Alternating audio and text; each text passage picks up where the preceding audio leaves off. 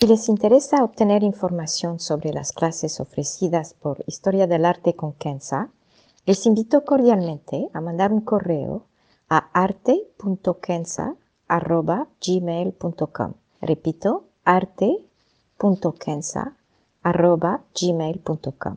Muchas gracias. There's never been a faster or easier way to start your weight loss journey than with PlushCare. PlushCare accepts most insurance plans and gives you online access to board-certified physicians who can prescribe FDA-approved weight loss medications like Wigovi and Zepbound for those who qualify. Take charge of your health and speak with a board-certified physician about a weight loss plan that's right for you. Get started today at plushcare.com slash weight loss. That's plushcare.com slash weight loss. plushcare.com slash weight loss. Historia del arte con Kenza.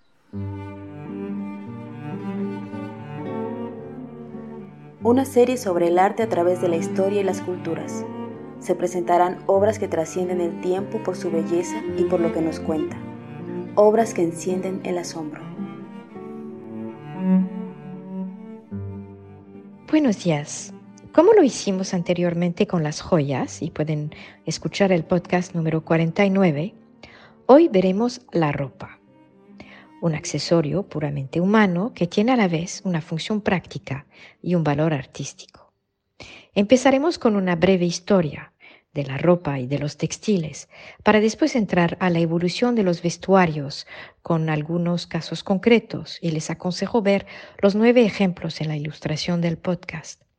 Y finalmente, ver en la última parte los factores decisivos que nos llevan a los tiempos actuales de una moda rápida, del consumo en masa y dónde quedan, y nos podemos preguntar, las nociones de estética y de belleza en todo esto. Primero entonces, una breve historia. Y espero no agobiarlos con fechas, pero entender este arte necesita ponerlo en su propio contexto y en particular en la historia, ya que la evolución de la ropa va en par con la evolución social y económica de la humanidad. Se cree que los primeros vestidos, es decir, la primera vez que el hombre agregó algo a su cuerpo, fue hace 200.000 años. Para situarlos, el Homo apareció hace 2.5 millones de años. El Homo erectus, es decir, el primero a levantarse, hace un millón de años. Y el Homo sapiens, nosotros, hace 500 mil años. Le tomó entonces más o menos 300 mil años para vestirse. Esta realidad tiene varias implicaciones. Primero, el hombre tuvo que vestirse porque tuvo frío. Y tuvo frío porque al levantarse como Homo erectus y después llegar al Homo sapiens, Perdió todos o casi todo su pelo, literalmente. Ya no tenía los pelos para protegerse del frío y tuvo entonces que inventar algo para taparse. Se cree que los primeros vestidos no eran de piel, como muchos piensan, pero de vegetales como hojas o, corza de árbol. La idea muy importante aquí es que el hombre tenía que tener entonces la capacidad intelectual para imaginar cómo vestirse tener algunos instrumentos y la capacidad de planear. No es cosa fácil. Y a la vez entra aquí, y es lo que más me fascina, la imaginación. El hombre aún muy primitivo tuvo que imaginar cómo hacer un vestido, qué forma, cómo colgaría, si se podía quitar y, ponerse de nuevo, el tamaño, adecuar el tamaño para si es para un adulto o un niño, etcétera, etcétera. Ahora quizás se dan cuenta de la sofisticación intelectual que esto implica. Los primeros textiles aparecieron en el Medio Oriente casi al mismo tiempo en que el hombre decidió vestirse, es decir, hace unos 100, 200 mil años. Y fue el final de la era de piedra. Es hace mucho tiempo y de nuevo denota una alta sofisticación por la idea de poner en conjunto hilos para formar patrones y telas. Y es normal que esto sucedió en el Medio Oriente, en especial en la región de lo que es hoy Siria, Irak o Palestina, dado la presencia de ovejas y por ende de lana. Para acabar este resumen histórico, y lo que me parece fascinante es que casi al mismo tiempo se desarrolló el arte de la seda en China por una parte y el arte del tejido en el Medio Oriente por otra. Esto fue cerca del año 500 a.C., es decir, hace unos 7.000 años. Si les gustan estudiar historia, y admito que es mi caso, verán que a través de la historia de la humanidad, invenciones o descubrimientos similares entre dos civilizaciones sin contacto ocurrieron al mismo tiempo. Por ejemplo, en el caso del arte del textil en China y Medio Oriente, o la invención de los calendarios solares, o el conocimiento astronómico, o el uso de los caballos, etc. A mí eso me parece fascinante.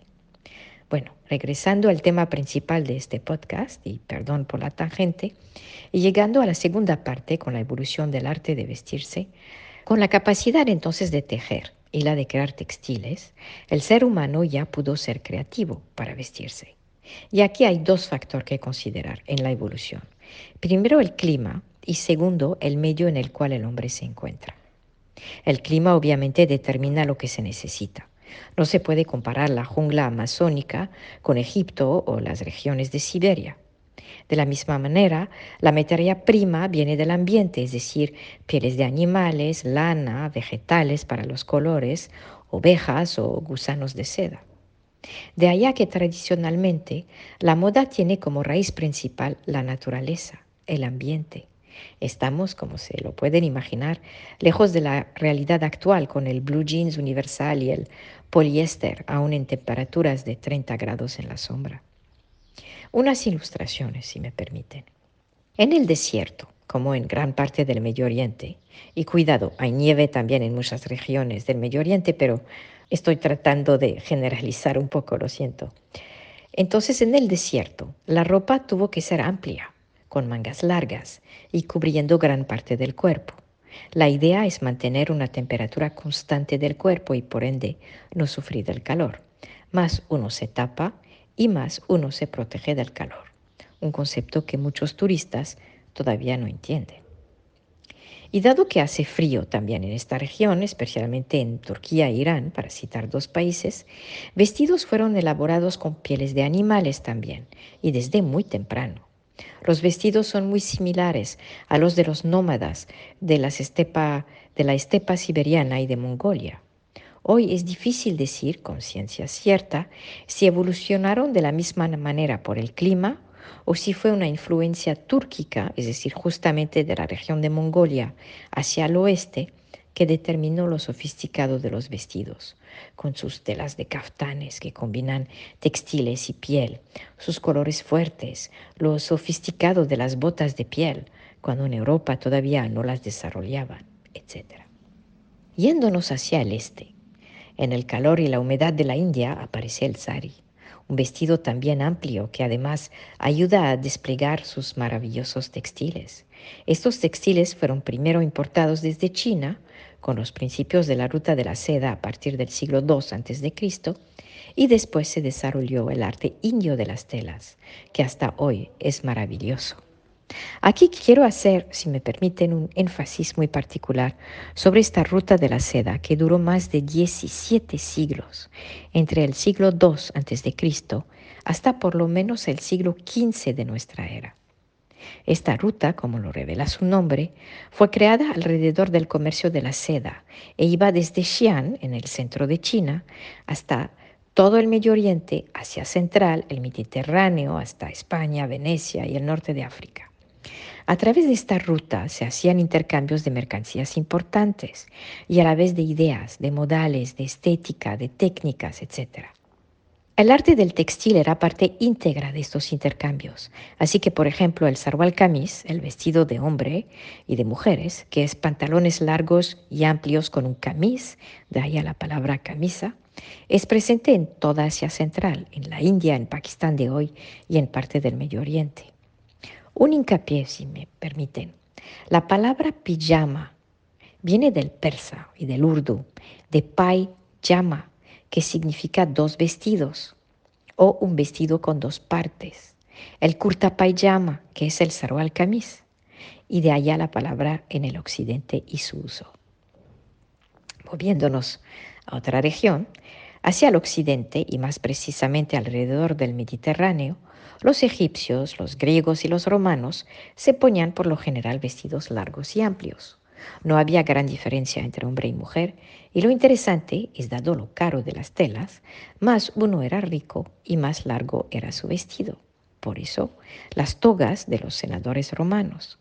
Los pobres se tenían que contentar con un pedacito de tela alrededor de la talla, tal y como los dotis de la India que quizás conocen, ya que es lo que llevaba Mahatma Gandhi. Más hacia el occidente, en Europa, fue solamente durante la Edad Media que empezó el verdadero desarrollo del tejido y telas sofisticadas, el resultado más que todo del contacto comercial a través del Mediterráneo con los comerciantes de la ruta de la seda. Poco a poco se ha ido sofisticando con la introducción de colores usando vegetales y flores y por supuesto el último lujo con la seda y el algodón que provenía originalmente de Egipto y que era muy caro. Al mismo tiempo, llegando al Renacimiento, la ropa se ha ido complicando. No puedo encontrar palabra más adecuada, de verdad. De repente hay corbatas para los hombres, algo que existe hasta hoy y que todavía no entiendo. Hay capas y capas para las mujeres. Hay encaje, una belleza en sí, pero usada a veces a ultranza por los miembros de las familias reales. Ya el cuerpo empieza casi a desaparecer. Los movimientos naturales del cuerpo se ven limitados. Y hablo aquí en particular de la clase A alta, obviamente, ya que el campesino tenía que seguir a gusto para trabajar la tierra. Ven al respeto los retratos de la reina Elizabeth en Inglaterra en los tiempos de Shakespeare o los retratos de la familia real española de Velázquez. La moda aquí empieza a tomar forma, es decir, que la clase alta da la pauta en qué hay que ponerse para verse sofisticado, para estar in, para estar de moda. Un ejemplo preciso, si me permite. Un día, el hermano menor de Luis XIV de Francia tuvo que ir a un matadero. Regresó a Versalles con los tacones de sus zapatos rojos por la sangre. De inmediato se pensó que era lo más sofisticado y de repente todos los hombres en la corte empezaron a tener zapatos con tacones rojos. Supongo que es la versión del siglo XVII de los zapatos de Le Boutin de hoy, que son zapatos que tienen suelas rojas y que son extremadamente caros. Mientras tanto, en las Américas, en parte de África y el sureste de Asia, especialmente en Indonesia, lo que más se desarrolló fueron las textiles, con niveles de sofisticación extraordinarios. Miren las faldas de Guatemala, son una belleza pura. Miren las telas de África del Oeste con las gandoras de Senegal o los kanga de Nigeria. Y también los padrones de las telas tintadas de Indonesia. En todas estas regiones fueron los colores que más importaban. Y esto nos lleva al hecho de que la ropa también tiene sus significados, aparte de si uno es rico o pobre.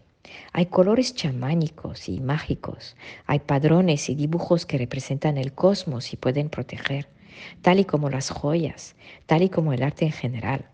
Lo sagrado aquí tiene su lugar en las prendas. Y con esto llegamos al arte de la ropa hoy. Nos podemos preguntar, ¿es arte? Para mí lo es, en que crear un vestido requiere de imaginación. ¿Y por qué es una creación? Porque se puede interpretar de manera diferente y refleja una realidad cultural. Puede también adquirir un valor emocional, no solamente monetario. Hoy lo más obvio es la homogeneización de la ropa. Siéntense un momento en un aeropuerto internacional de tránsito como el de Dubái o, Londres o Estambul y miren a la gente. La gran mayoría parecen igual. Ropa occidental, moderna y cómoda. Pero siguen también gente con sus vestidos tradicionales, los sari, el sarwal kamis, la jelaba, el kanga, etc. Pero son las excepción. No verán un japonés en un kimono, al menos que estén en el aeropuerto Narita de Tokio y este es más probablemente un vendedor en una tienda de kimono o un monje. Aquí tres factores son esenciales para entender esta homogeneización. Uno, la colonización. Dos, la televisión y en general los medios masivos de comunicación. Y tres, los sintéticos. Primero, Con la colonización se difundió la idea de que para tener sofisticación, ser desarrollado y ser inteligente, o educado si prefieren, los vestidos tradicionales no varían. El africano desarrollado y por ende respetable era en los ojos de los franceses, británicos y otros colonizadores el que se ponía un traje. De la misma manera, para los conquistadores en las Américas, la que merecía, si no respeto, por lo menos tolerancia, era la mujer indígena en un vestido largo y no en un huipil. Todo lo que era, entre comillas, étnico, folclórico, tradicional, significaba falta de educación y por ende un ser no civilizado. Esta idea no está tan lejos de nosotros hoy en día. Cabe ver las reacciones a un simple pedazo de tela sobre la cabeza de las mujeres, el hijab, en el escenario político europeo. Segundo factor, con los medios masivos de comunicación, la televisión, las películas, las revistas y más recientemente el Internet, la homogeneización ha tenido un paso acelerado. Y es interesante ver que al mezclarse con su opuesto, es decir, esta necesidad innata del ser humano de distinguirse, se crearon las marcas. Mientras que la toga era una señal de riqueza durante el Imperio Romano, hoy es el dibujito que llevan sobre su playera. Un crocodilo de 7 centímetros hoy vale hasta 200 euros. En tercer lugar, tenemos la invención de los sintéticos a mediados del siglo XX. Esto fue una verdadera revolución. La ropa se volvió más barata y también la tela se volvió más maleable en términos de colores, cortes y difusión masiva. La ropa evolucionó, regresando para mí a su punto de origen. Una ropa cómoda. Esto me parece muy interesante. Ahora todos pueden parecer iguales o todos casi tienen acceso a lo mismo. Para finalizar, lo que tenemos entonces hoy es un incremento en la homogeneización de la ropa y esto no significa que no hayan cambios, bien al contrario. La moda de hecho se acelera.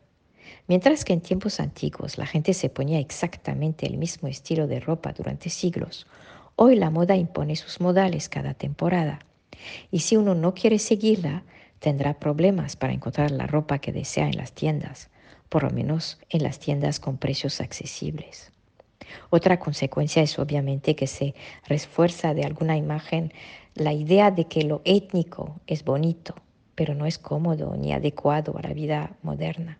Y finalmente, y solamente lo mencionaré sin entrar en detalles, tenemos las consecuencias nefastas sobre las condiciones laborales de millones de personas que trabajan en condiciones subhumanas en grandes fábricas de ropa. Tenemos la alta contaminación por los sintéticos y las tintas artificiales. Son asuntos sumamente importantes y espero los tomarán en consideración. Regresando al tema del podcast, ¿qué pasa entonces con la elegancia, con la estética, con la originalidad? Se encuentra en estos atuendos, para mí ridículos, que vemos durante el Met Gala en Nueva York, donde cada prenda podría dar de comer a familias enteras durante un año. ¿Se encuentra solamente en las tiendas de lujo como Chanel o Giorgio Armani? ¿Dónde está el arte? Posiblemente cada uno tendrá una respuesta y les dejo contestar esta pregunta. Lo que sí es cierto es que la evolución de la ropa va en par con el desarrollo del ser humano, con la creatividad para tejer y trabajar el hilo, con la capacidad de sacar colores maravillosos de las plantas y crear padrones encantadores con la imaginación del diseñador y su capacidad de ver cómo una tela se mueve con el cuerpo y se acomoda a la persona. Esto sí es arte. Al final, todos somos artistas en el momento de decidir qué nos vamos a poner. Somos artistas cuando combinamos una camisa con un pantalón, cuando escogemos un vestido, cuando hacemos el nudo de una corbata o nos ponemos una bufanda. Y esto es válido para todos. En lo particular para mí, lo esencial es estar a gusto con lo que uno se pone, es tener telas suaves y naturales, colores que combinan con nuestra visión de nosotros mismos, es comprar mejor un suéter de cashmere que durará décadas que cinco prendas de poliéster que durarán un año. Al final es estar a gusto con la imagen o la estética, si prefieren, que proyecta uno de sí mismo, no hacia los demás, pero hacia uno mismo. La próxima vez que entran a una tienda o abren su armario o se sienten en un café mirando a la gente, piensen que en toda la historia que hay detrás de cada vestimenta. Muchas gracias.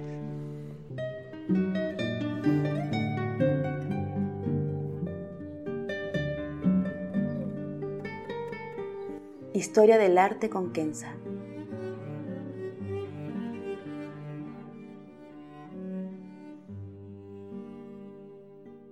Para ver las obras que se presentan en este podcast y a la vez descubrir otras que podrían despertar su asombro, les invito a seguirnos a través de la cuenta Instagram Historia del Arte con Kenza.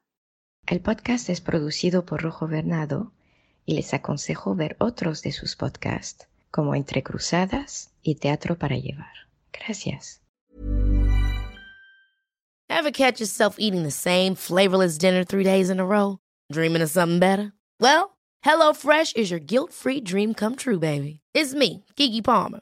Let's wake up those taste buds with hot, juicy pecan-crusted chicken or garlic butter shrimp scampi. Mm. Hello Fresh. Stop dreaming of all the delicious possibilities and dig in at HelloFresh.com. Let's get this dinner party started.